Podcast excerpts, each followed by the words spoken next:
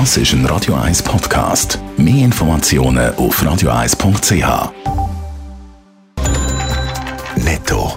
Das Radio 1 Wirtschaftsmagazin für Konsumentinnen und Konsumenten wird Ihnen präsentiert von Blaser Greinicher. Wir beraten und unterstützen Sie bei der Bewertung und dem Verkauf von Ihrer Liegenschaft blasergreinicher.ch Adrian Sutter. Der Finanzminister Uli Maurer ist gegen Massnahmen zur Entlastung der Haushaltungen wegen der hohen Energiepreise. Für das geben sie im Moment kein Geld, hat er im Interview mit der Tamedia Zeitung gesagt. Solche Massnahmen sind noch nicht nötig bei einer Teuerung von 2,5 Prozent, hat er gemeint. Das WEF Davos ist wegen dem Anreiseverkehr in der Kritik von Umweltschutzseite kommt jetzt die Forderung, dass man den Anlass nur noch alle zwei Jahre vor Ort durchführt. Allein im Flughafen werden wegen dem WEF hunderte zusätzliche Flüge abgefertigt. Der Bergbaukonzern Glencore ist in England wegen Korruption und Erpressung angeklagt worden. Es geht um Fälle im Zusammenhang mit Ölgeschäft in mehreren afrikanischen Staaten. Unter anderem sind über 25 Millionen Dollar Bestechungsgelder geflossen, heisst es in der Anklageschrift.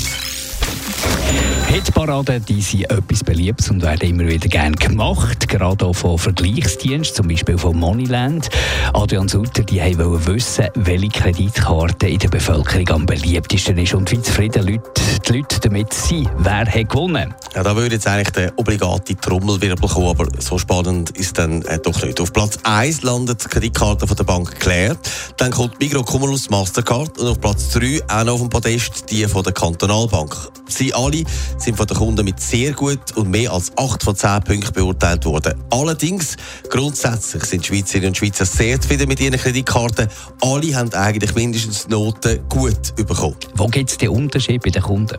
Es geht da zum Beispiel um die Freundlichkeit beim Kundendienst oder wie die Bank oder der Kartenanbieter beim Verlust reagiert. Am schlechtesten abgeschnitten hat hier die Karte von IKEA. Dort sind wir offenbar nicht so freundlich. Gut, dafür haben sie günstige Hotdog und schöne Möbel. Und auch die Bank Claire kommt Bestnoten über. Dort ist das Personal also sehr freundlich heisst. Und sogar bei der Hilfsbereitschaft ist die Bank Claire von allen anderen. Dort kommt auch wieder die Karte von IKEA am schlechtesten weg. Netto. Das Radio 1 Wirtschaftsmagazin für Konsumentinnen und Konsumenten.